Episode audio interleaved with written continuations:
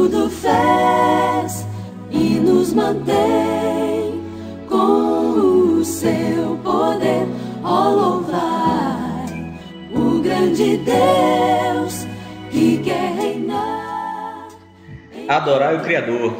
Esse é o tema do podcast dessa semana. Estamos aqui com Gade Pedrosa, Gerson Oliveira e William Cardoso. Nós vamos tentar deixar esse podcast por menos de duas horas, tá, pessoal? Ah, a gente vai tentar terminar no, no horário aqui, porque tem muita informação, tem muita coisa boa pra gente aprender hoje. A lição dessa semana fala sobre adoração. O verso para memorizar está em Isaías 58, versos 6 e 7. Porventura, não é este o jejum que escolhi? Que soltes as ligaduras da impiedade, desfaças as ataduras da servidão, deixes livres os oprimidos e despedaces todo o jugo? Porventura não é também que repartas o teu pão com faminto e recolhas em casa os pobres desabrigados?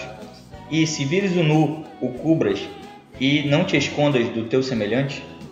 A gente citou esse verso na semana passada. Na verdade, essa, essa lição dessa semana é como uma continuação da semana passada, que a gente até fez uma, uma progressão. Né?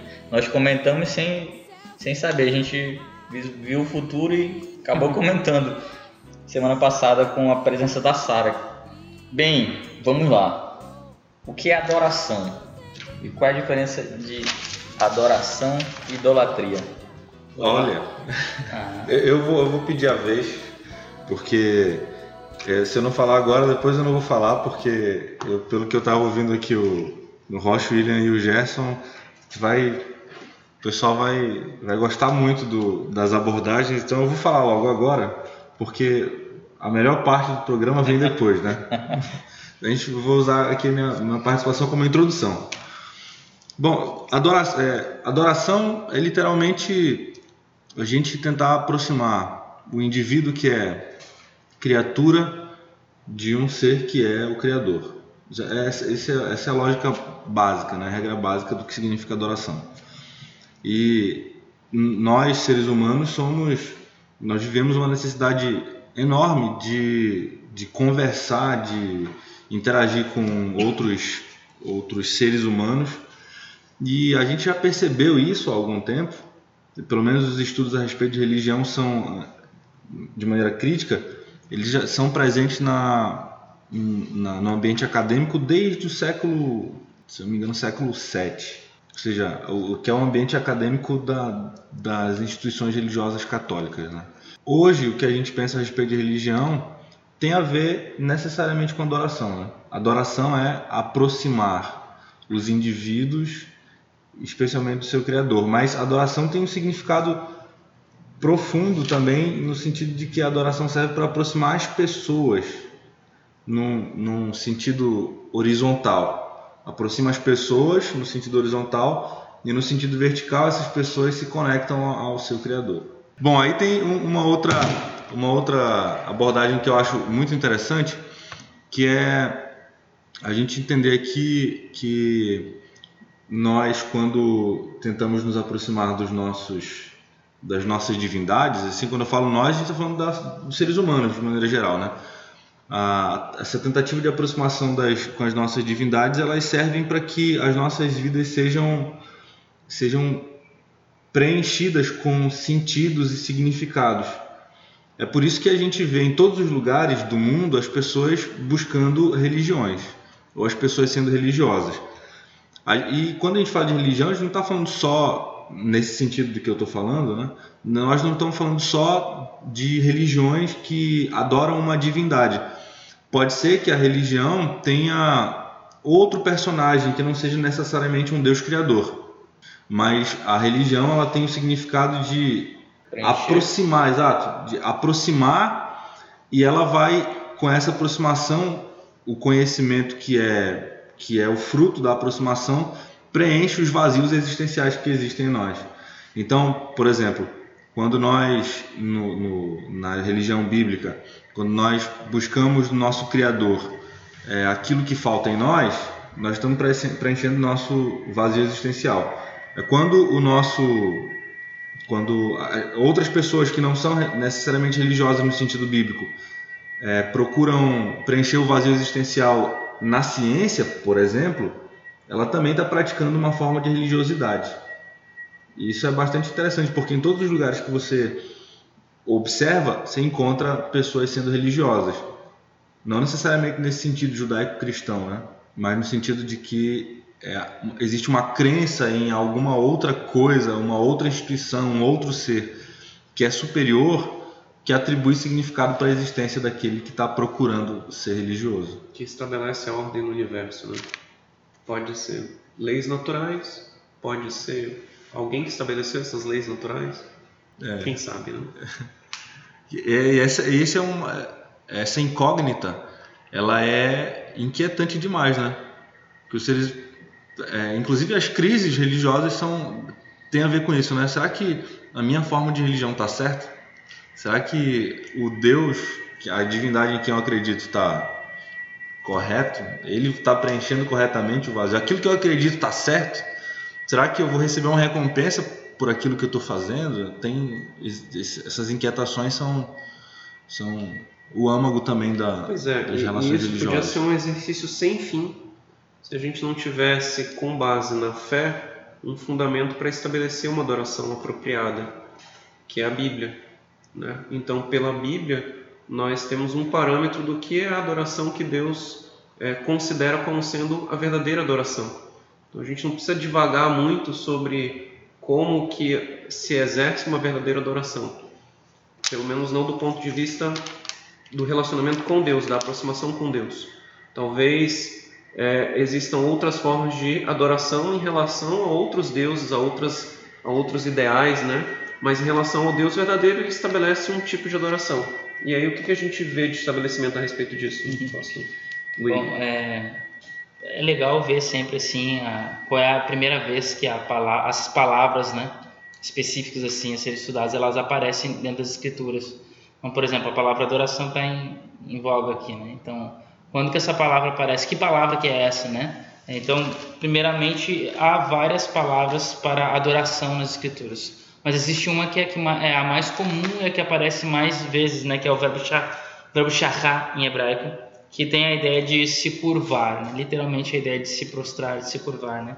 Primeira vez que aparece, né? Então que aparece essa ideia de adoração, ah, nesse sentido aparece em Gênesis 18, 2, quando fala que é, Abraão viu os, os três seres celestiais vindo até a casa dele, ele então se curvou perante eles ali, né? A segunda vez aparece em, no, em Gênesis 19, 2, que quem aí, é o mesmo episódio, só que agora são os dois seres angelicais que aparecem para Ló e Ló então se curva, né, se prostra, né, a ideia de adorar ali, né, mesmo que ele não soubesse é, direito quem eram as pessoas ali. E depois uma outra, uma terceira vez que esse verbo aparece, assim, de uma forma acho que até mais importante do que essas outras duas, e por isso eu vou até aqui, é, só mencionar essas três primeiras vezes, que é Gênesis 22, versículo 5, quando fala de Abraão, e ele no versículo 5 ele fala, olha, vocês fiquem aqui, fala para os servos, né? Vocês fiquem aqui enquanto que eu e o garoto nós vamos adorar, sacrificar e então nós retornaremos. Né? Então essa é ideia do que eles foram, o que ele foi fazer lá no sacrifício foi o, o processo do sacrifício envolvia o ato de se curvar, né? então ou seja o ato da adoração. Então é, adoração né, aqui e sacrificar são dois verbos separados aqui, embora a ideia de sacrificar também é uma ideia de adoração. Mas então são, são dois elementos aqui. Então essa, essa é a ideia básica da adoração, né? Mas em relação à palavra em si, a conotação religiosa não é intrínseca a ela, né? Não. Existem outros momentos em que essa palavra aparece que não está ligada Ou seja, o, o, o, o uso da palavra tem a ver com o fato de que eu estou me colocando numa uma disposição de servir alguém. Exato, uhum, né? uhum, pelo fato de se curvar, que, que, é, que é a literalidade da, uh, do significado aqui, né? a ideia de curvar-se. Mas existem outras palavras também. Existe... eu acho que o, outro verbo que você vai tratar tem a ver com essa ideia. É, né? é tem o verbo avad, que é o, um verbo que a gente já falou, né? Outros, o Gerson já mencionou também. Tanto que, que é, quando a gente trata de idolatria, se chama de avodazará. Exatamente, que é, é a adoração é, de prostituição, né? Então, e, eu, e até mesmo a ideia de serviço religioso na, na sinagoga hoje é a, avodar, né? Então a gente está fazendo a avodar, a ideia do serviço, né? Então o verbo yare, que é, é, a ideia de temor, né? Ter respeito, reverência, né? E o verbo sharet também que tem a ideia de serviço, né? De servir, ideia, essa ideia. São verbos menos, frequ... menos frequentes em relação à adoração, mas também são verbos. Existem outros também, mas eu não, não entrando no mérito aqui. Mas agora sim, uh, ah, para a gente entender um pouco sobre adoração. Então, como que era a adoração no mundo antigo para que a gente relacione com a adoração que já está falando que é a adoração que Deus pede de nós? Então, a adoração no mundo antigo ela tinha a ver com uma, com uma ideia de barganha. Esse é um detalhe importante para a gente considerar e entender todo o processo do que a lição está tratando aqui. Então, o que, que é a, a... Posso só fazer uma pergunta vai, antes de você continuar? Qual é o verbo que é utilizado no Êxodo 20? Não as adorarás, nem lhe darás culto. Olha, o que vai captar melhor nesse nosso podcast vai ser assim.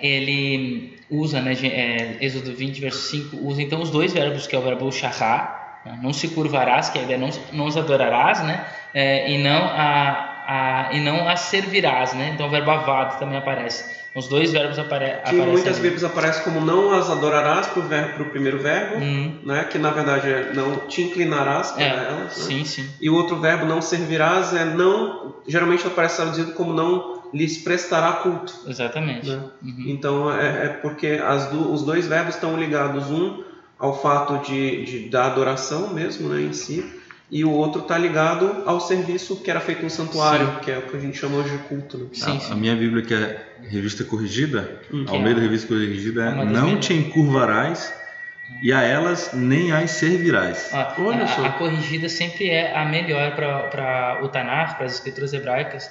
A corrigida sempre assim, ela tem uma tradução muito mais próxima, mais próxima ao original do que é, a atualizada. meio atualizado. Só que a, a, revista corrigida foi meio que eh, foi é, mudada pelo fato que ela tem alguns cacófagos, né? Então, né, manda-me já almoço aqui, né? Então, então são cacófagos que acontecem nela e aí foi tirada. Né? Mas, Mas, ela é melhor, com certeza. É. Na, na revista atualizada tá, não as adorarás nem lhes darás culto. É.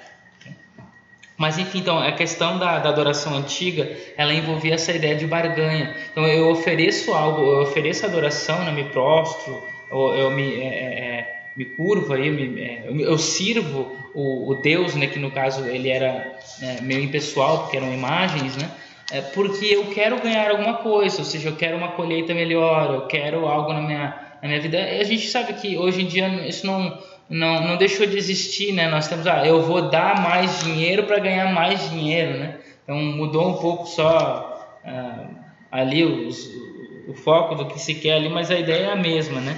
Então, tem um negócio que sempre me chamou a atenção sobre aquela história da queda do, da estrela da manhã, né, etc e tal, uhum. é que diz lá no verso que a cobiça dela surgiu pela multiplicação do seu comércio. Seu comércio. Uhum. Isso me chama muita atenção. E hoje a gente tornou a religiosidade em algo comercial. Sim, Ele sim. voltou a ser um meio de barganha. Sim.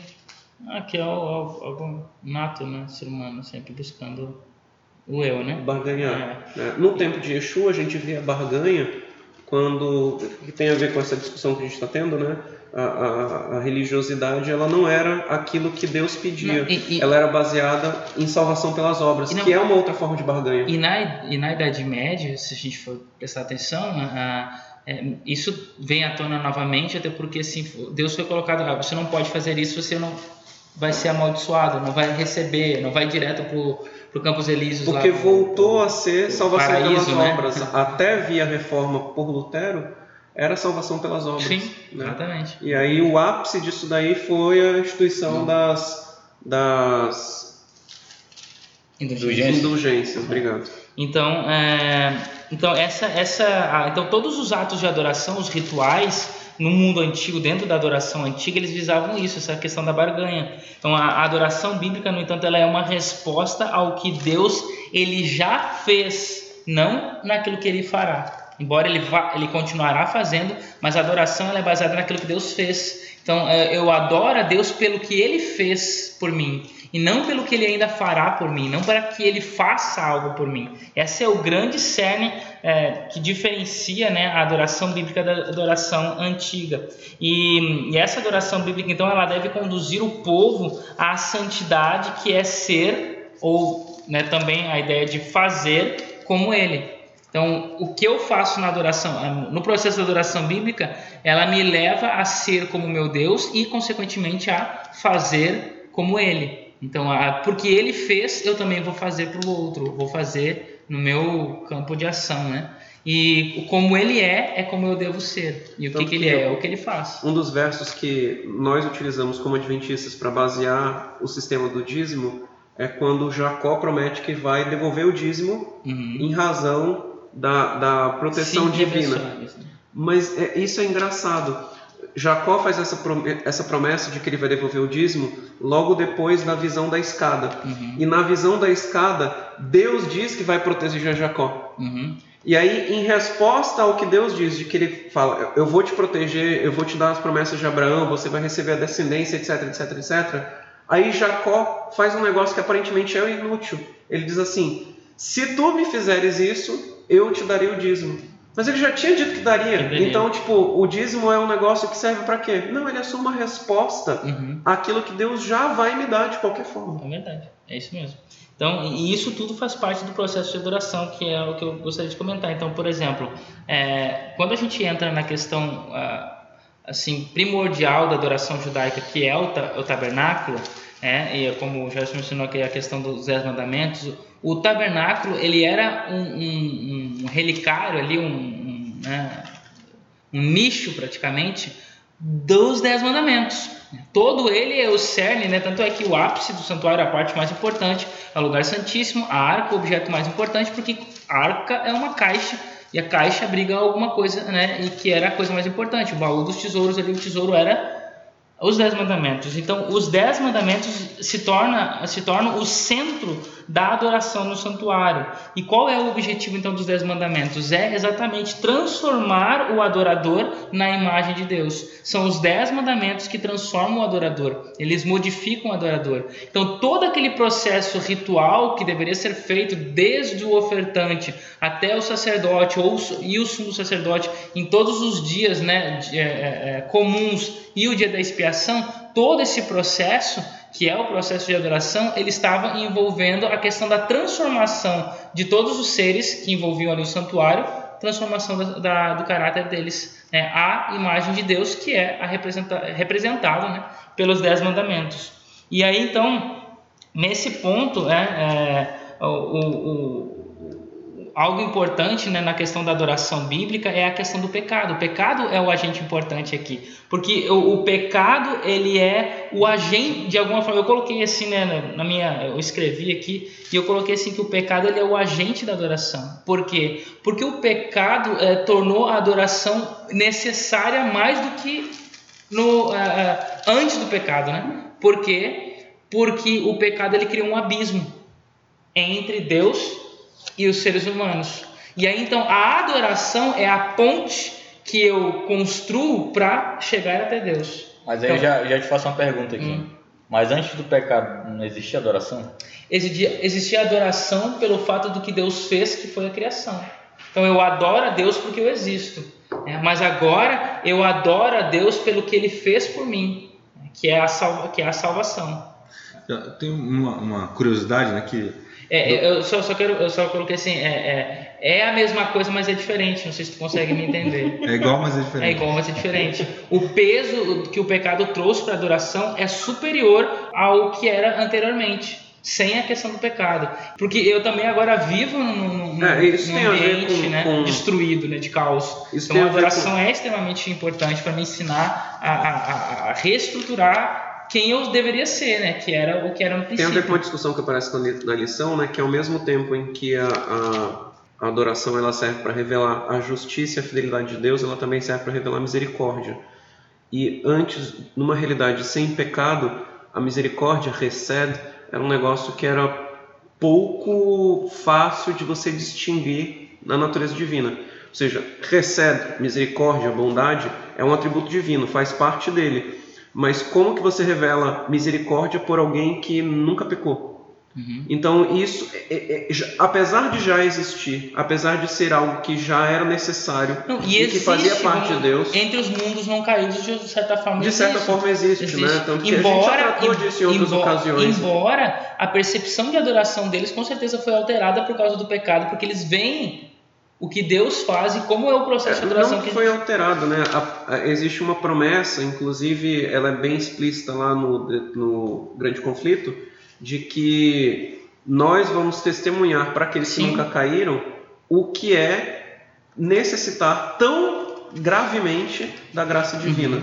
né? Então, nesse sentido que a adoração ela, ela, ela se torna mais relevante ainda nesse nosso mundo de pecado. Sim. Então, só nessa questão então dos dez mandamentos, é como ele é o fundamento da, da, da adoração, ah, a gente sabe, né? Isso é, é, clichê já, mas qual que é o centro do mandamento? Né? O Paulo fala isso, né? Mas o centro então dos mandamentos é o amor, né? E a gente entende né, o amor a Deus, o amor ao próximo. Yeshua resume isso, né? Isso também está dentro do, do, do, contexto talmúdico, do contexto judaico, a questão do amor a Deus, o amor ao próximo. Então, se não há amor, a adoração então não faz sentido, porque o amor é o centro do processo cultico dentro da perspectiva bíblica. Então, por quê? Porque o amor é a, a, a, essência dos mandamentos. Então, se e o mandamento, como é a essência da adoração, se não tem amor, os dez mandamentos não faz sentido algum. E se os dez mandamentos não faz sentido algum, então a pessoa a adoração se torna vazia, se torna nula, né? Então, esse é um ponto que eu gostaria, né, de, de esclarecer para a gente entender como a adoração é importante dentro do contexto bíblico e agora a gente tem que entender como que isso funciona nos nossos dias, né? Como que a adoração ela, ela chegou até nós, já que a gente não vive mais dentro do processo santuário, a gente não tem mais um, um lugar onde é, é, praticamente né, é, tem os dez mandamentos lá escrito, escrito pelo dedo de Deus, estão lá nos lembrando disso, né? Todo aquele processo, mas a gente tem isso de alguma forma um pouco mais assim é, simples, né? Hum, e como que a gente entende isso, né? Que é a questão importante, mas eu acho que o Gadi quer falar aí. Não, é que é, existe um, um, comentarista chamado Eliezer, que é o Rabi Eliezer, ele diz que havia já havia algumas coisas criadas antes da criação do, do mundo, como hum. é relatado em Gênesis, é, Gênesis 1 e depois Gênesis 2 também, né? Sim. É, e essas eu vou citar aqui só algumas porque acho que eu estou conseguindo lembrar de cabeça. Já existia antes da criação do mundo o trono da graça, a, a Torá, a lei, hum. o trono da graça de Deus, Messias. já existia o Messias, já existia o arrependimento. Ou seja, é, o, o ato da criação ele é já um ato de redenção puramente, né? Uhum. Que, que as, as, explicações rabínicas a respeito da, é, dessa, desse trecho é que quando Deus criou ele já estava já, já promoveu automaticamente no ato da criação o, a, a, redenção, o arrependimento e a redenção. Sim. Que é, se, a gente, se nós é, observarmos o, o, Uma vez eu li isso no, no, no site do Rabad, só não vou lembrar, até eu já falei sobre isso, que falava lá que Deus é, ele cria o remédio antes da doença. Né? É. Então, é isso, a gente sabe disso, né, mas eu estava lendo isso dentro do próprio. É, se, se, a gente observar, por exemplo, a, a literatura adventista, os livros Patriarcas e Profetas e História da Redenção, os primeiros capítulos são, são assim, verdadeiras são coisas fantásticas, são muito bonito de ler e falar exatamente é, é como se Ellen White estivesse comentando aquilo que o Rabi Eliezer escreveu há muito tempo atrás. Né? Uhum. Então ela fala, por exemplo, que quando vamos considerar aqui a teologia adventista puramente, os é, quando Deus tomou conselho com com a, a Trindade para criar a humanidade, então antes de criar a humanidade ele já já foi organizando a, a estrutura do céu para promover a redenção uhum. do homem, porque o homem pecaria. Sim, sim. Santo é que o céu é no formato de um santuário. Exato. É. Então, olha, a adoração bíblica, na, na, adoração bíblica a gente tem alguns processos de adoração lá, atos de adoração, né? A gente tem dentro então da adoração bíblica a questão da purificação, a questão de leis dietéticas, né, que são as leis de Kashrut, né? As, a gente tem sacrifícios, dízimos e ofertas, sábados e festas, jejum e oração. Tudo isso são processos de adoração dentro da, do ambiente da, do antigo, do antigo do Tanakh, né, das escrituras hebraicas, né. Então são atos de adoração que são que são eu coloquei aqui como se fossem dois movimentos, né. Movimentos em direção a Deus e movimentos em direção ao próximo. Então, esses processos de adoração que o povo fazia, que deveria executar, são tanto em direção a Deus e, consequentemente, né, em direção ao próximo. Então, a, a ideia seria tanto promover, por meio desses atos de adoração, a santidade do povo, quanto a caridade dele também, nele, né? A caridade no povo e a santidade no povo. Então, ao, através desses processos, purificação, lei dietética, sacrifício, dízimos, ofertas, etc., o povo deveria se tornar santo e caridoso. Em outras palavras, eles deveriam ser igual àquele a quem eles estavam adorando. Essa era a grande ideia. E aí, eu vou citar aqui algumas coisas aqui que eu acho que é interessante. Por exemplo, assim, o sábado. Quando o povo de Israel ele sai do Egito, a primeira coisa que Deus ensina ali através do maná é o Shabat.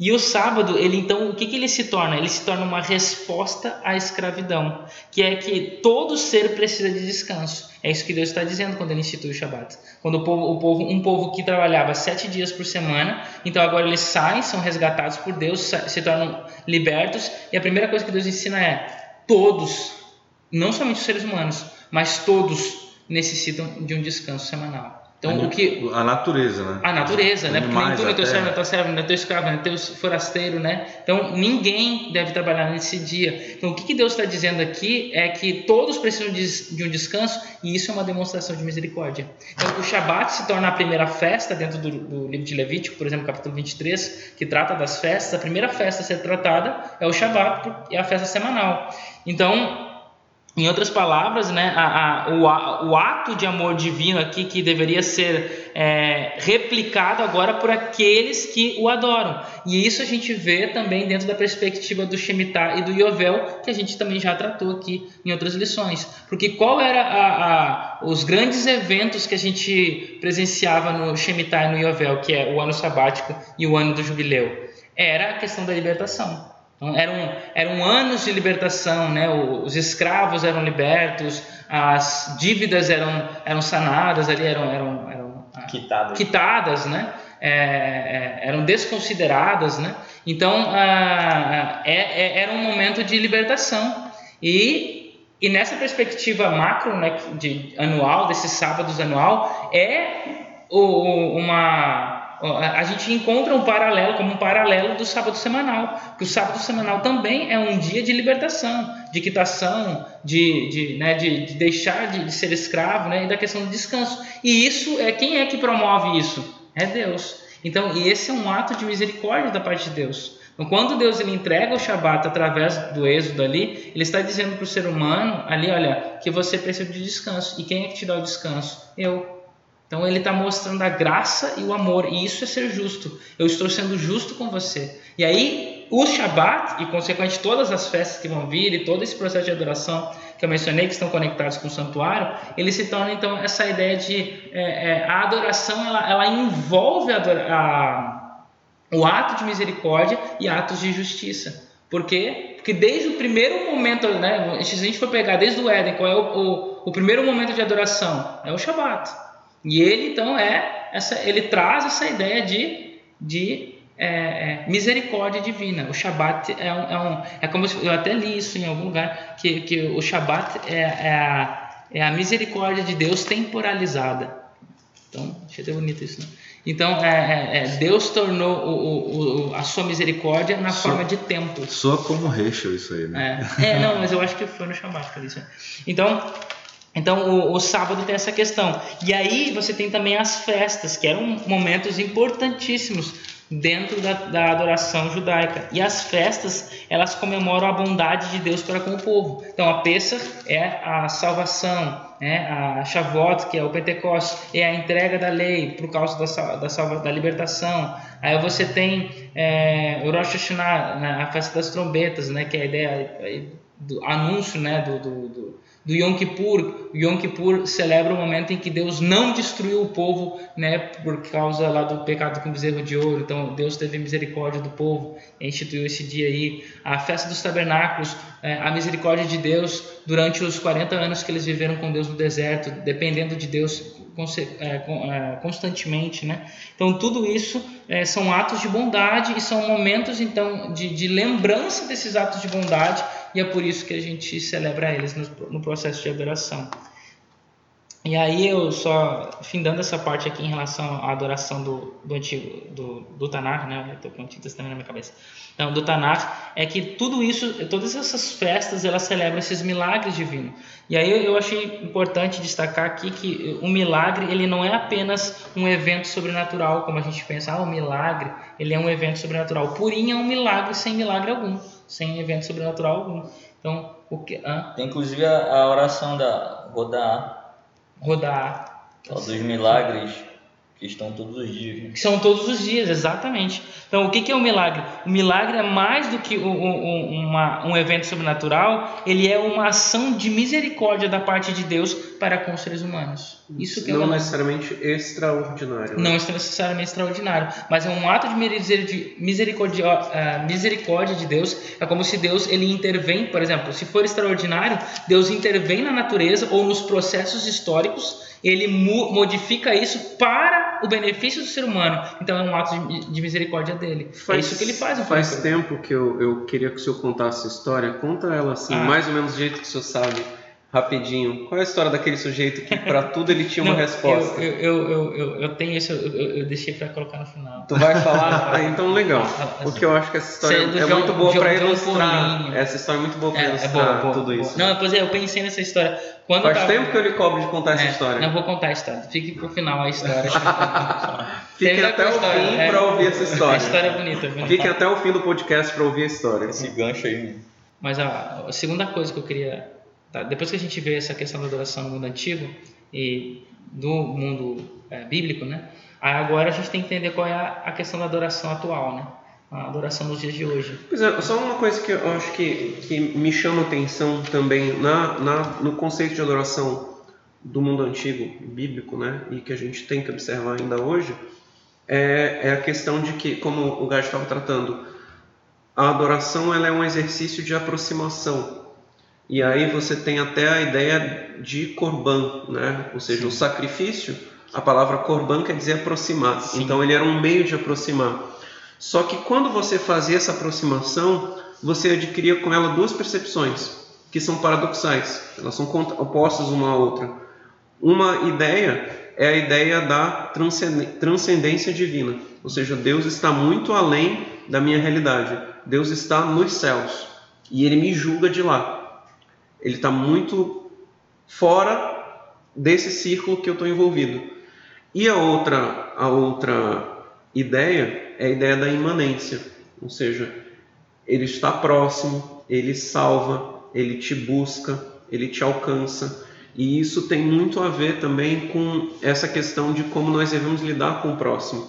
Então, ao mesmo tempo em que eu observo que os dez mandamentos são algo muito distante porque na realidade em que eu vivo, eu tenho que eu tenho um certo esforço para poder segui-los e eu estou aquém dessa realidade dos dez mandamentos, ou seja, aquém da realidade do mundo perfeito, porque eu sou uma criatura pecadora.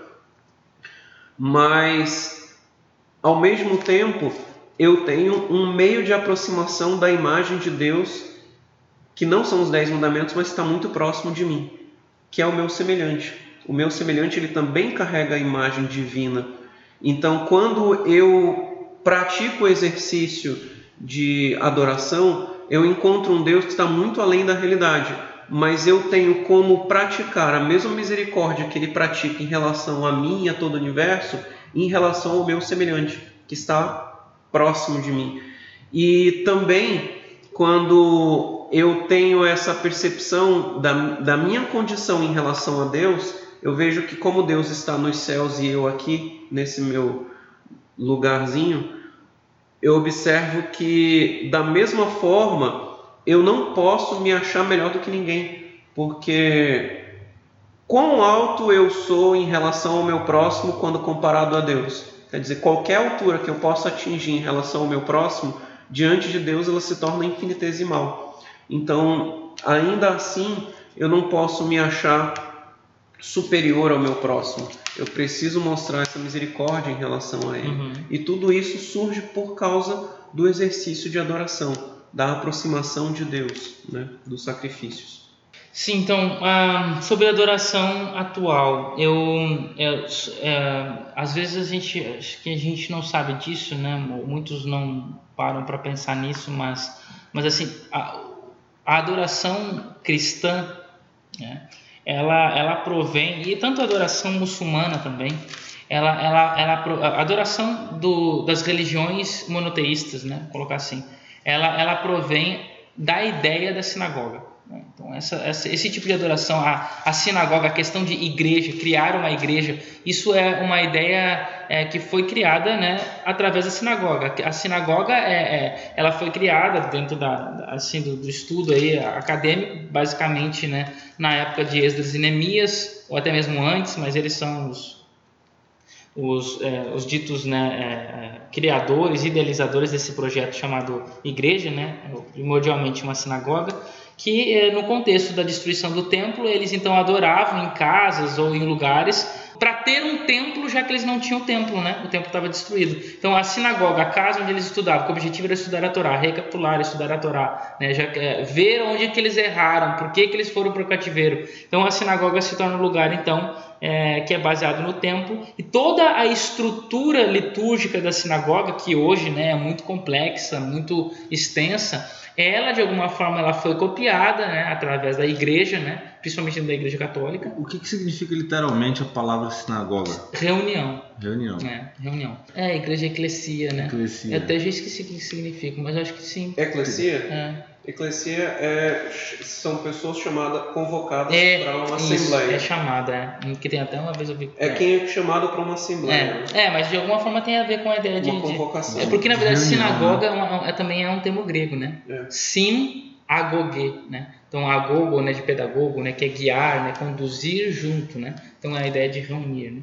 Então, um... porque a, a igreja, né, na verdade, igreja é, já é a, a, palavra moderna, né? Mas a eclesia, que é a, a palavra utilizada na Brit Hadashah, no Novo Testamento, ela é a mesma ideia da Kahal, que a Kahal também era convocação, sim, né? Sim. Eram pessoas que eram uhum. chamadas para uma reunião, sim. e aí no caso era uma reunião para leitura da Torá, estudo dela. Sim, enfim, a, a questão é que todas essas religiões, então, exceto o judaísmo, que foi quem idealizou a, sinagoga, é, a Igreja Católica, então, ela, ela, meio que imita o processo sinagogal, a, o estilo sinagogal de liturgia, muda o nome de, de, igreja, mas a estrutura permanece a mesma, igual, só que agora para adoração a Yeshua, né? E aí depois, quando surgem as igrejas protestantes e, e, e outras igrejas históricas, elas então elas copiam esse modelo, elas, elas repercute esse modelo, mas assim, para a gente resumir, qual é a essência da liturgia de adoração sinagogal? A essência é oração e estudo da Torá, que no caso eu vou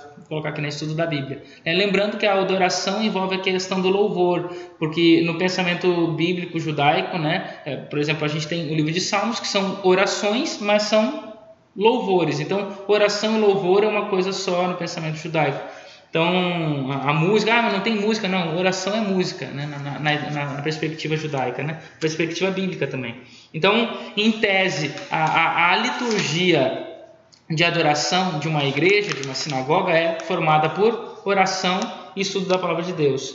E o que, que, são, o que, que é adoração? A adoração ela é basicamente composta de símbolos e ações num dado tempo e num determinado espaço. Né? Isso é adoração. Então, são símbolos e ações, movimentos que são feitos né, num dado tempo, num determinado espaço. E isso a gente chama de liturgia. Né? A gente chama isso de liturgia, porque é o que é o processo da adoração. Então, a adoração não é qualquer coisa. A adoração ela envolve um processo. A gente tem que imaginar a liturgia como um caminho. Né? Eu, qual, é o, qual é o objetivo da adoração? Me aproximar de Deus, né? e aí alcançar a santidade e a caridade, como eu falei trans, essas transformações, ser transformado por meio da adoração. Esse, esse é, é, um detalhe.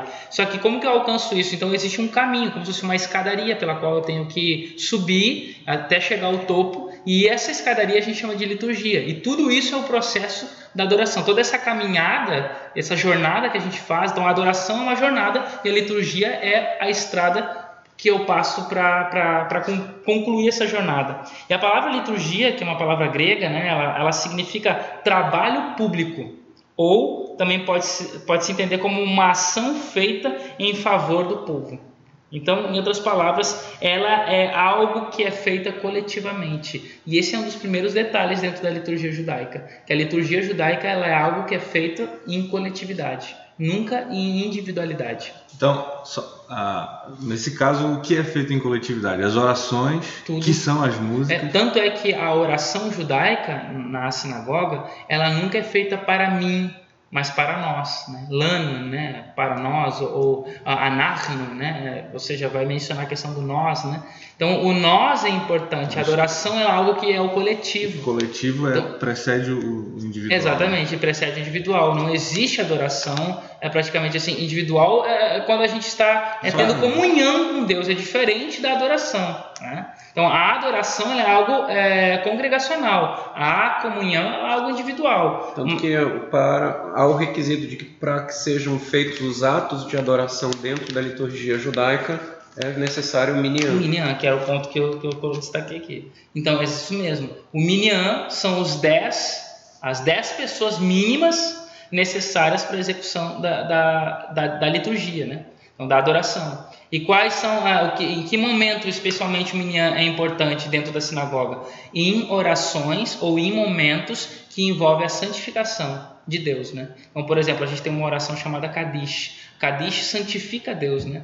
Fala que Deus é santo, da sua santidade, de suas obras é, de, de, de, misericórdia, porque Ele é santo, né? A gente tem a Amidá, que é uma oração é, é, que ela é feita individual, depois ela é feita coletiva, né? E em silêncio, né? depois coletiva audivelmente. Mas essa oração ela não pode ser feita, mesmo individual, se eu não tiver um minyan, se eu não tiver dez, no mínimo 10 pessoas dentro de uma sala para executar essa oração, porque ela é coletivo. Então, o Barehu, o chamado à adoração, que é o primeira, vamos supor, né, que é dentro do processo da liturgia judaica, é quando o, o Razão, o Shalir Tzibur, é, Tzibur, que, é, é, que é o músico, é, que é o guia da, da, liturgia, ele quando ele chama, vamos adorar o Senhor, né? Bendi, vamos bendizer o nome do Eterno, porque o nome bendito seja o nome do Eterno, porque o nome do Eterno é bendito, né? Então, que quando... é o sentido da palavra carral e o sentido da palavra eclesia, Exa né? Exatamente. São os que foram Após o chamado, está convocando são os que atenderam ao chamado. Exatamente. Então,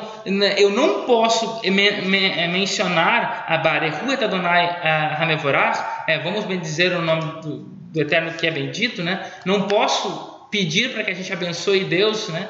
É, se eu não tiver 10 pessoas no mínimo. Portanto, então, a liturgia é oposta a ideia de, especta, de um espectador, né? a ideia de um entretenimento. E é isso o ponto que eu queria chegar nos dias de hoje. Né?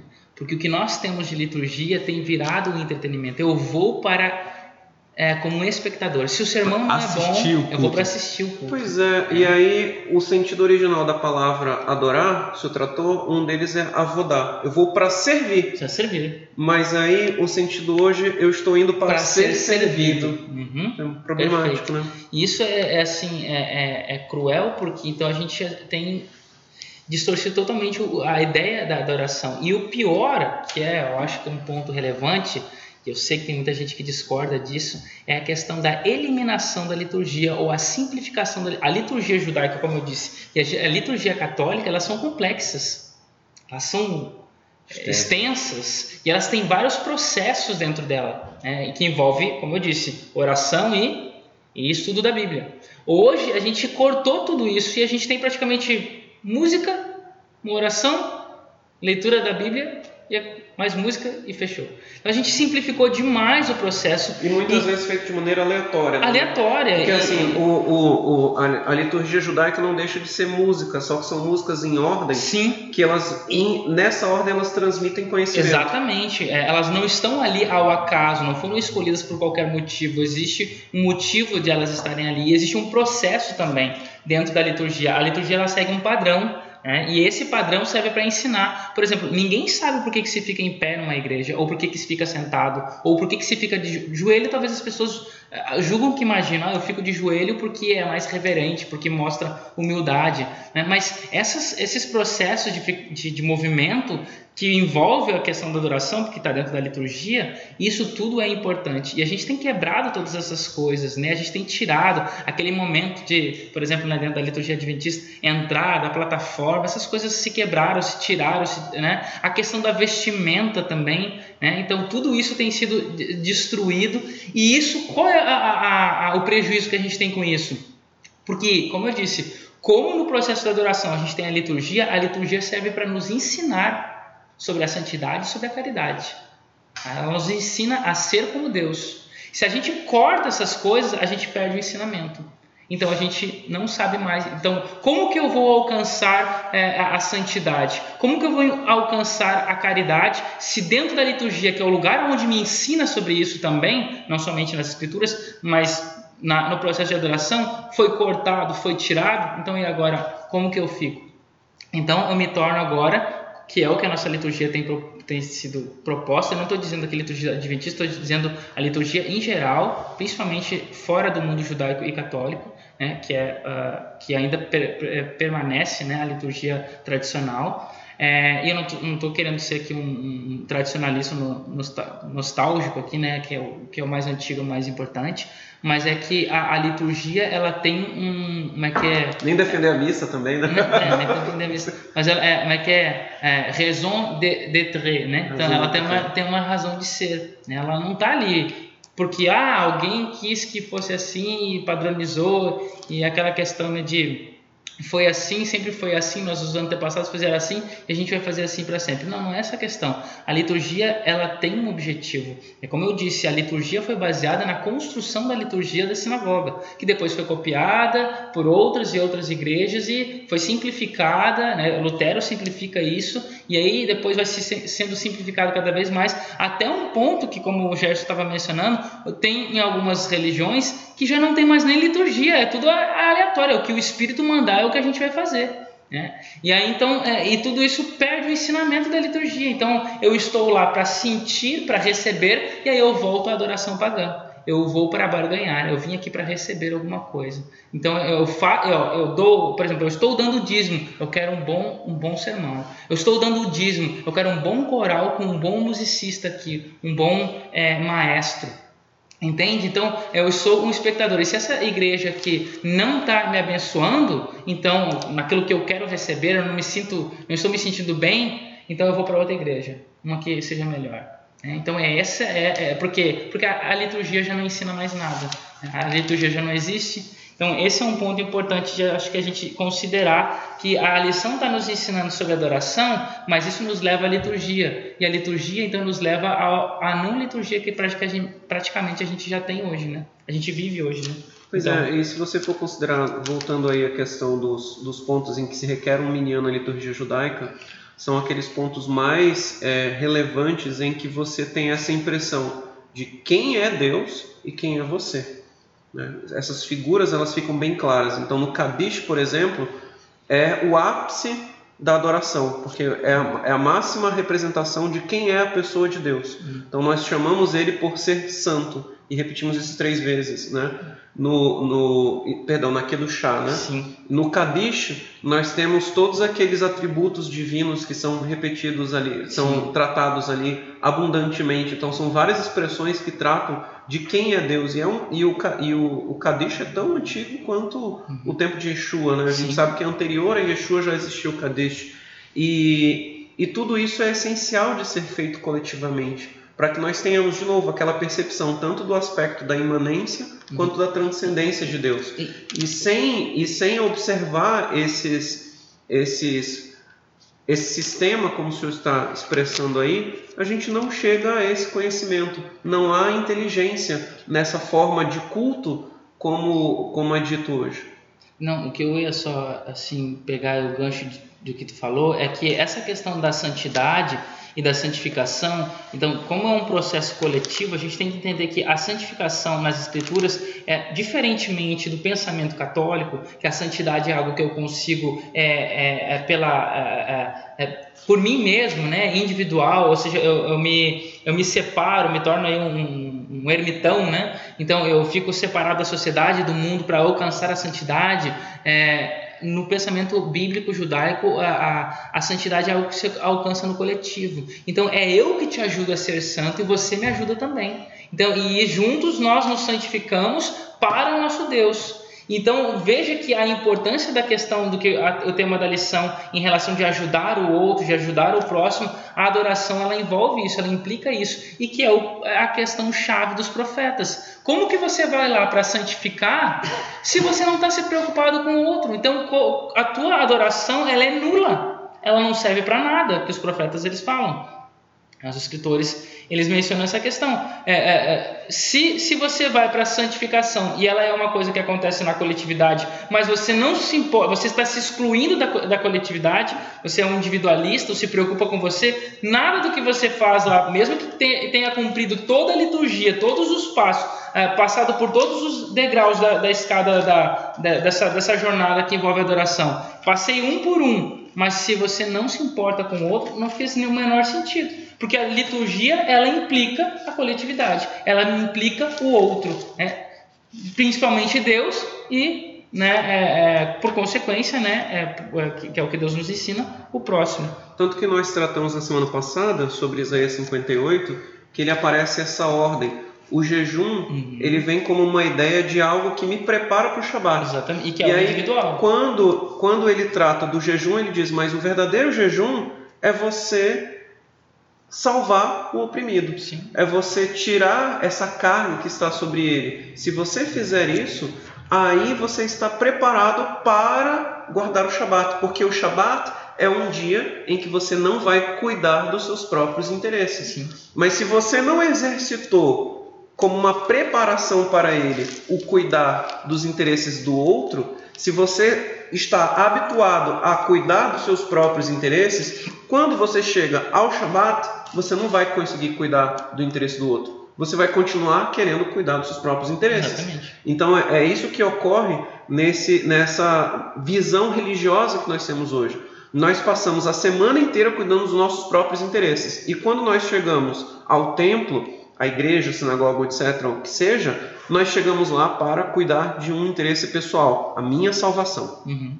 E o, o, que deveria ser, a nossa preocupação, em vez de ser comigo, deveria ser com ele, tanto com letra maiúscula, tanto com letra minúscula, né, que é tanto Deus quanto o próximo. E, na verdade, como eh, a gente tem mencionado aqui, a nossa liturgia ela tem visado o eu, né, somente o eu, é o que eu quero, o que eu penso e não o outro. Então, a, a, dentro do, do, pensamento bíblico, né, da, da Bíblia, na verdade, a, a, gente poderia traduzir liturgia, eu falei do grego aqui, né, mas em hebraico a palavra liturgia poderia ser traduzida como avodá, né, que é o que a gente já mencionou aqui, a questão do serviço, né, que a, é, de, também traz a ideia de adoração, de serviço, e aí o Gerson até já mencionou sobre isso, né, que a avodá ela começa no, no Éden, né, então que é o, o ser humano ele deveria servir a terra, né? Depois você tem ali a questão de a Caim e Abel que deveria servir um ao outro. Então a avodá ela é um processo que tem a ver com adoração, tem a ver com liturgia, a palavra avodá, e que ela envolve cuidar de alguém ou cuidar de algo. Né? Então isso é liturgia, isso é adoração. Se a nossa adoração ela falha em relação é, seja na nossa né, na liturgia e a nossa adoração, ela falha no processo de a gente estar é, servindo o outro, mas servindo a nós mesmos, então tudo que a gente está fazendo é uma inutilidade. Praticar justiça e misericórdia é um ato de adoração também. Praticar, porque é, essa é a ideia do, do que Deus fez, né? O que Deus faz ao mesmo tempo sempre é volta de novo naquela questão, o Gerson falou aqui outra vez, né? Da balança, né? Então, na balança, é, você tem a justiça e a misericórdia, só que elas não são duas coisas separadas, elas são uma coisa só. Não tem como você separar. Enquanto Deus faz a justiça, Ele está fazendo misericórdia. Quando Ele faz misericórdia, Ele está sendo justo. É, e é isso que, como eu disse em relação ao Shabat, Ele deu o sábado porque Ele é justo. E ao mesmo tempo Ele foi misericordioso. É, então, e, e, é isso que envolve a questão da, de toda a nossa liturgia. E, e o ato de misericórdia, ele não deixa de ser uma forma de adoração, porque, lembrando, né, a adoração envolve a, a elevação do nome divino. Né, como a gente a gente costuma ver isso, né? O nome divino ele é exaltado nas nossas reuniões. Então, quando nós praticamos louvor, etc., quando a gente observa que é a elevação do nome divino. Mas toda vez que você auxilia o necessitado, você está restaurando a imagem de Deus que está naquela pessoa. Então você está elevando o nome divino, porque você está elevando a imagem de Deus que se encontra naquele indivíduo. Sim. Um, eu gostaria só de mencionar mais uma coisa interessante dentro da liturgia judaica, que acho que muitas pessoas não conhecem isso, né? E isso é interessante, que é, é um princípio né, da, da adoração judaica que até começa-se esse busca-se alcançar essa, esse ideal já no, no, no, no, primeiro processo da liturgia, né, que chama-se Kavaná, através de cânticos, né, os primeiros cânticos, né, o momento de cântico, a gente colocaria né, dentro da, da liturgia adventista, o momento de cântico, né, para que, que serve esse momento de cântico? Né? Ele serve para aquecer o nosso coração para adoração, para a adoração em si, que é as orações e o estudo das Escrituras. Então, é, mas a gente, a gente começa a aquecer o nosso coração, é como se fosse um, um aquecimento para um, exercício, um exercício muito pesado, né? uma corrida. Então, vou fazer um, um aquecimentozinho aqui básico aqui para antes de entrar no processo mesmo da, da, do exercício. Então, a, a Kavaná? E a busca da Kavaná, a ideia da Kavaná, e o que, que é a Kavaná? Kavaná é a intenção do nosso coração dentro do processo da adoração. Então, para que eu, já no princípio da liturgia judaica, a gente tem cânticos, né, que geralmente são salmos né, e textos bíblicos que são cantados, e, e, e eles servem para aquecer o nosso coração, para encontrar a Kavaná, que é ter uma boa consciência do que, que eu vou estar fazendo me conscientizar, né, intencionar o meu coração aquilo que eu vou estar executando. É, é até né, tem uma expressão talmúdica que, que diz Kavaná é posicionar o coração para o céu. Então, isso é Kavaná. Então, e, e a Kavaná, eu achei interessante que ela é ela é um processo essencial na adoração. Se você não tem Kavaná, ou seja, se você está fazendo aquilo mecanicamente, então é, no princípio judaico, né, é, é, toda a tua adoração foi inútil, foi em vão, não serviu para nada. Sem kavaná, a adoração não tem relevância alguma. Então, a, e principalmente orações que são consideradas inválidas, se você fizer sem kavaná, são o Shema e a primeira bênção da Amidah. Só para que quem não sabe, a Amidá ela é composta de 19 bênçãos, né? É, 18 na verdade, né? São 19 depois, né? Do, depois depois da, da, era, é, da, da, Idade Média. É. Já, na, já na Idade Média se tornou 19. Mas elas são 18 bênçãos, mas as 19 bênçãos chamam assim, né? Então a Amidá é a principal oração né, que está dentro da primeira sessão, antes da, da. Como eu disse, é oração e estudo da Bíblia. Então, na primeira parte da liturgia judaica, a gente tem oração, e a principal oração é Amidá. A segunda parte, a abertura da Torá, desculpa, da arca, né, que vai, que vai sair a Torá e vai, fazer, vai ser feita a leitura da, das Escrituras. Então, essa Amidá, ela é composta de 18 orações. Na verdade, o clímax da liturgia judaica são a Amidá e em seguida uhum. a Torá, a né? Torá, né? Elas estão interligadas, né? uma já leva para a outra. Uma né? leva outra. Agora, um detalhe, durante a semana são 19 bênçãos. Durante o sábado 18. são é, é 18 ou 19. Né? Então, durante o sábado são 7, ela se transforma em 7, né? De, de 19 a 18 se transforma em 7. Mas o detalhe é que as três primeiras bênçãos e as três últimas bênçãos sempre são iguais. As 13, as 12 do meio aí, né? É, se transformam em uma no Shabat, que dá 7, né? No sábado. O detalhe é que a primeira dessas bênçãos, então, o nome dela é Avot, que significa patriarcas. É, então, a primeira bênção, se eu fizer essa primeira bênção sem Kavaná, então a Amidá se torna em vão. E eu queria só ler né, para vocês aqui o que, que é a, a primeira bênção da Amidá. Né? Então, a, a, bênção da, a primeira bênção, que é essa avot, né, patriarcas, ela diz assim: ó, Bendito seja, sejas tu, eterno nosso Deus e Deus de nossos pais, Deus de Abraão, Deus de Isaac e Deus de Jacó, Deus grande, poderoso e temido, Deus altíssimo, que concede boas misericórdias, que possui tudo e recorda a piedade dos patriarcas, a misericórdia, na verdade, dos patriarcas, é a mesma palavra, recorda a misericórdia dos patriarcas, e que com grande amor fará vir um redentor aos filhos dos seus filhos, com amor por causa do seu nome. Ó Rei, auxiliador, salvador e escudo, bendito sejas tu, eterno, escudo de Abraão. O, o que, que eu queria colocar aqui com essa, com essa ideia, né? Que é, essa questão, né, a primeira bênção, por que, que ela não pode ser feita se não tiver a intenção correta de coração? Se ela for feita mecanicamente, ela é invalidada. Porque, tu, eh, se vocês perceberam, a Amidá ela fala da questão da misericórdia. É, primeiramente, ela, ela, ela fala que, é, de Deus que é um Deus dos patriarcas. Ele não é o Deus do sol, ele não é o Deus da lua, ele não é o Deus de algo impessoal, ele é um Deus de seres, é, seres reais, né? seres pessoais, que é Abraão, é Isaac, é Jacó. E ele é o Deus dele porque eles foram misericordiosos no, no tempo deles. Eles também foram misericordiosos, né? É, é como Deus é misericordioso. Então, a, a, a, a, a bênção, a vota, ela fala da ação de bondade de Deus para com os seres humanos. Para com, especialmente, né, Abraão, Isaac e Jacó, que é os patriarcas da nação judaica, da nação pois é, a, a minha crença de que Deus vai me ouvir é porque no passado ele atendeu aos pais. Exatamente. Então, é todo o princípio da oração, ela começa assim. Então, ela, essa, essa primeira bênção, ela lembra da misericórdia. Ela fala de, da misericórdia de Deus em trazer um redentor goel, né?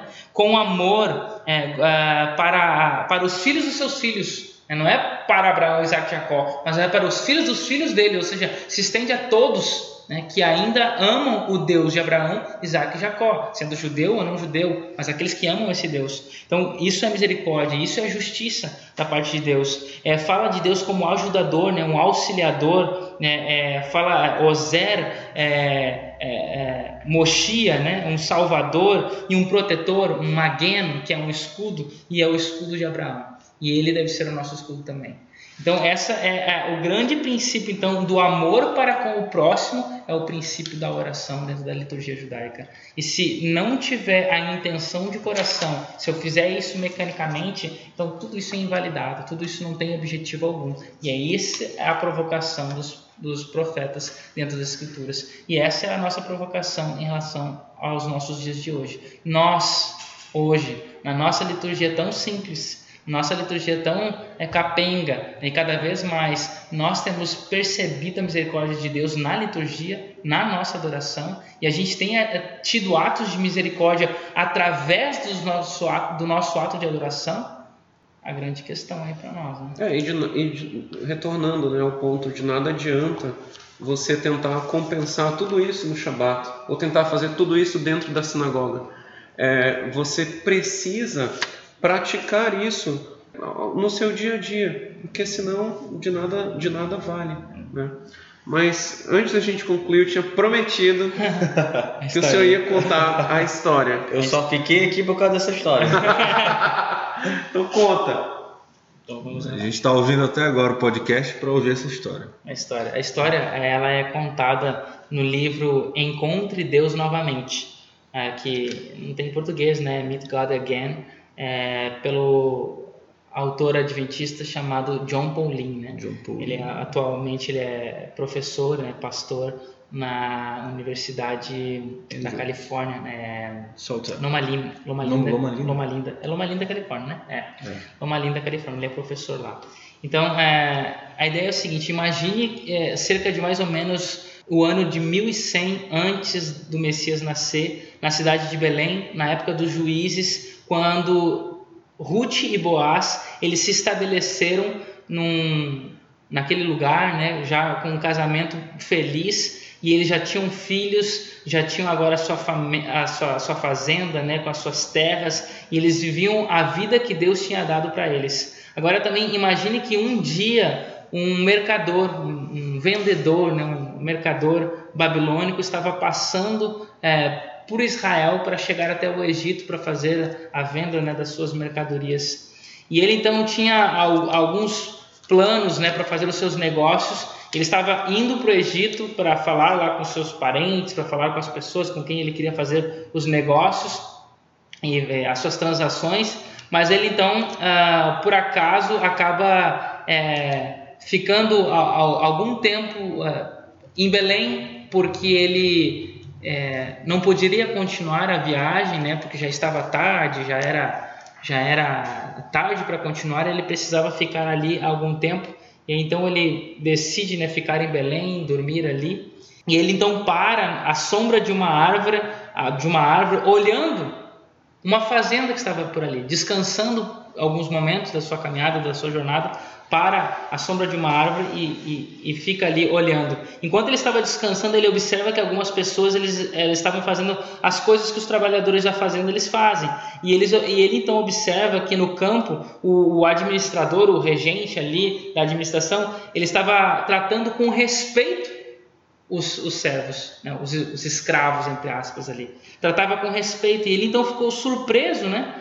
É, porque na Babilônia um escravo, um trabalhador, nunca era tratado com valor, não era tratado com bondade, como ele percebeu que aqueles servos estavam sendo bem tratados pelo administrador ali.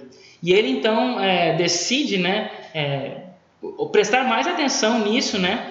E ele então vê quanto que o chefe também deles ali, dos servos ali, ele também era bondoso com os trabalhadores, ele tratava eles como se fosse um igual como se fosse igual a ele. Então ele observa isso que o, o, o chefe acima dos outros chefes, ou seja, o, o chefe maior também tratava com bondade os outros administradores e ele então percebe que dentro de toda a hierarquia do processo da fazenda, todo mundo tratava um ao outro com bondade, com carinho e com, e com respeito. Então ele diz para si, si mesmo, que estranho, né? eu nunca tinha visto algo como isso eu nunca tinha achado uma coisa como essa em nenhum outro lugar. Então ele decide ir até um desses trabalhadores, chegar perto dele e perguntar para eles é, o que, que, é que estava acontecendo ali.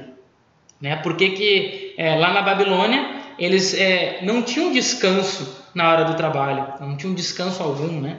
Eles é, não tinham, é, é, não eram bem tratados. Então ele chega para o trabalhador e ele diz, né? você aí, é, vem aqui, posso falar com você? Eu sou da Babilônia, né? Eu estou fazendo uma viagem. E aí ele, o trabalhador fala, mas claro, pode me dizer o que você quer? Você precisa de algumas direções? Ele, não, não, não são direções, eu sei muito bem para onde eu estou indo. O que eu quero saber é apenas uma questão. Eu observei que o chefe de você trata trata você de uma forma muito, muito boa, muito bondosa. E existe alguma razão para isso? E aí então o, o trabalhador da fazenda ele disse bem é, é, é, que eu moro num lar israelita, eu vivo num lar hebreu e nós adoramos o Senhor. E sabe, muito tempo atrás nós é, nós nós éramos nós estávamos sem esperança, nós éramos escravos na terra do Egito. Mas o Senhor nos trouxe de lá, nos fez sair de lá com poderosa mão e com o braço estendido. E Ele nos instruiu que de agora em diante quando quer que nós estivéssemos a cargo dos nossos trabalhos, das nossas atividades, nós deveríamos ser bondosos para com aqueles que trabalham para nós, a despeito do seu status na sociedade. O mercador babilônico, então, ele ficou bastante assim suspeito com essa declaração, né? Impressionado com isso. Então ele perguntou a, a, para esse é, trabalhador: será que eu posso entender um pouco mais disso? Será que eu posso falar com o seu administrador? E aí então ele, claro, e chama o administrador e aí então ele, ele fala com o administrador, olha, eu gostaria de, saber, de entender alguma coisa, eu vi que vocês tratam com bondade os trabalhadores como se fossem um igual a vocês. E lá na Babilônia nós não tratamos os nossos servos assim, os nossos escravos assim. E aí então, é, é, você poderia me dizer qual é a razão disso? E o administrador ali daquele campo, ele disse, bem, é, é, é que nós éramos escravos na terra do Egito. Mas o Senhor nosso Deus nos fez sair de lá com o braço estendido e com a, com a mão forte, né, com o braço estendido. Então, você sabe, nós devemos tratar bem os nossos escravos, eh, porque nós éramos como escravos e agora, então, é, Deus nos pediu para que nós fizéssemos aquilo, aquilo que Ele fez por nós, que nós fizéssemos para os outros também. E aí o administrador disse: Nossa, isso é, isso é excelente, como é que é isso? Eu gostaria que as pessoas me tratassem sempre assim. Mas não é assim que acontece. De onde é que vocês aprenderam isso? Como que vocês eh, conheceram isso? Aí o, o administrador disse, olha, quem sabe o nosso chefe, Boaz, o dono dessa fazenda, ele poderia explicar isso para você melhor. E aí o, o, o mercador ele falou, mas é, é, e, e, ele poderia me atender, eu, um mero mercador babilônico, ele me atenderia? E o, o administrador ele disse, claro, claro que sim, vou te levar até ele, fale com ele. Mesmo eu sendo babilônico, ele, claro, isso não há problema algum.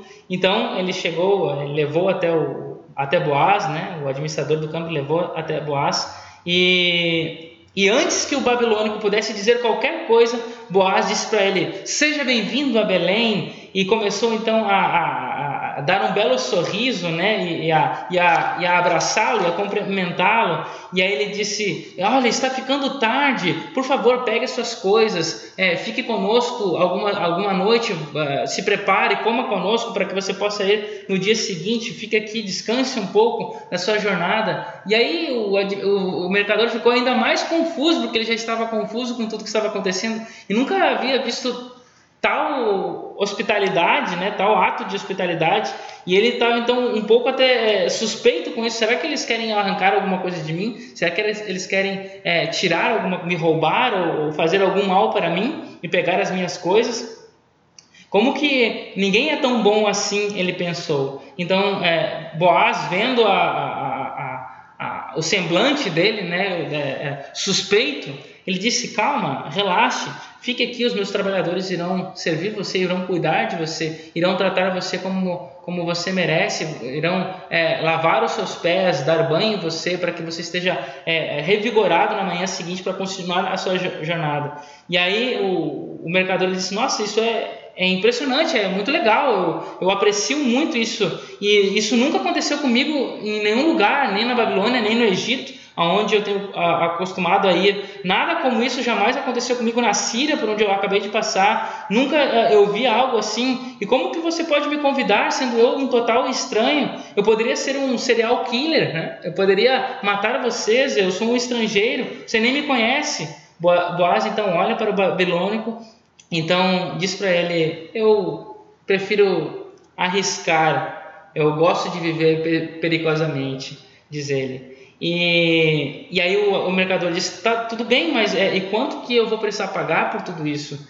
E, a, e, a, e a, o Boaz então olha para ele por um instante, né? olha para sua face, vê esse estado de, de, de perturbação, né? de questão, então diz para ele, na, não há nada que o dinheiro pode pagar, você não precisa pagar nada, né? você não me deve nada. É, na verdade, é, é, eu, eu, eu, não, eu, não, vou cobrar nada de você, você não precisa me, me pagar nada. Sabe por quê? Porque há muito tempo atrás nós éramos estrangeiros na terra do Egito. Mas o Senhor nosso Deus livremente nos tirou de lá com a mão poderosa e com o braço estendido. Nós recebemos tanto dele que nós aprendemos a desfrutar as coisas da vida para, para dar para as pessoas que não podem pagar. É, simplesmente porque nós não, não foram hospitaleiros com nós lá, conosco lá, mas Deus nos tirou de lá com, com hospitalidade, nos ensinou que nós devemos ser hospitaleiros com aqueles também que, que passarem por nós. Nós devemos estender atos de bondade, prestar atenção às, às dificuldades das pessoas. O, ba, o babilônico, então, ele respondeu com, com um sorriso, né? ele disse: Senhor, eu estou começando a gostar dessa religião, é, é, eu estou começando a gostar de você, e como que eu posso aprender a aprender mais sobre isso? Será que você me permitiria não ficar apenas um dia, mas quem sabe um final de semana todo para que eu pudesse aprender mais sobre isso? E então o Boaz ele, claro, inclusive você pode ficar no Shabat conosco, que é um dia que nós descansamos. E aí então é, é um dia que nós não vendemos nada, que nós não trabalhamos, que nós não negociamos e que nós deixamos o nosso campo é, é, descansar. E aí ele disse como vocês não trabalham no sábado, vocês não fazem nada, vocês é, perdem dinheiro? E, e Ruth responde: Ó, oh, Uh, o dia de sábado é um dia que nós gastamos para adorar o nosso Deus, é o dia que nós desfrutamos a adoração com o nosso Deus, que nós aproveitamos a companhia um do outro e nós então adoramos o nosso Deus. E o mercador então disse: Uau, que tempo maravilhoso é esse, que, que coisa interessante. Você pode, vocês podem fazer isso? Eu digo, vocês acham que vocês podem é, perder dinheiro é, deixando de trabalhar durante um dia? Então, eles respondem: Bem, isso é o que nós fazemos. E até hoje parece que tudo deu certo. E o babilônico, então, é, fica feliz né, com o que ele ouve e ele pergunta: então, por que, que vocês fazem isso? Quer dizer, não precisa me explicar. Acho que já sei a razão. É porque vocês foram escravos no Egito. E porque um dia o Deus de vocês tirou vocês com um braço forte, com mão estendida, e ensinou que vocês deveriam fazer isso. E essa é a, a ideia da história. Né? Eles viviam tanto a, a, adoração a Deus, né? relembrando do passado e ensinando aos outros, né? estendendo aos outros atos de misericórdia que Deus havia feito para eles, que aqueles que por lá passavam, então acabavam aprendendo sobre o próprio Deus. Né? Pelo próprio fato de, da adoração deles, né? não simplesmente porque eles faziam algo, né? saíam para fazer, mas só pelo fato de eles obedecerem à vontade de Deus e, e adorarem a Deus corretamente, é, é, poderia ser uma oportunidade para nós hoje, né, fazermos a mesma, a mesma coisa, né? No nosso ato de adoração, de fato estender a bondade de Deus, é, lembrar daquilo que não apenas Deus fez lá no Egito, mas o que Deus fez através de Yeshua por nós, e assim nós vivemos isso realmente na nossa vida, a ponto de que quando as pessoas olhassem e perguntassem para nós, ué, por que que você faz isso? Qual é a razão de você fazer essas coisas? Então nós podemos responder: olha, é porque há muito tempo atrás nosso Deus ele morreu na cruz por nós. Ele disse que nós devemos fazer isso com os outros porque Ele assim fez por nós. Né? Que Deus nos abençoe que consigamos alcançar esse patamar de misericórdia é, na nossa vida para estender aos outros aqueles que, que necessitam. Né? Amigos, nós chegamos ao fim do podcast. Infelizmente a gente chegou ao fim, né? Foi o podcast de hoje foi muito bom. Nós esperamos que, que essa iniciativa da Beth Benediction seja uma bênção para você, como tem sido para nós.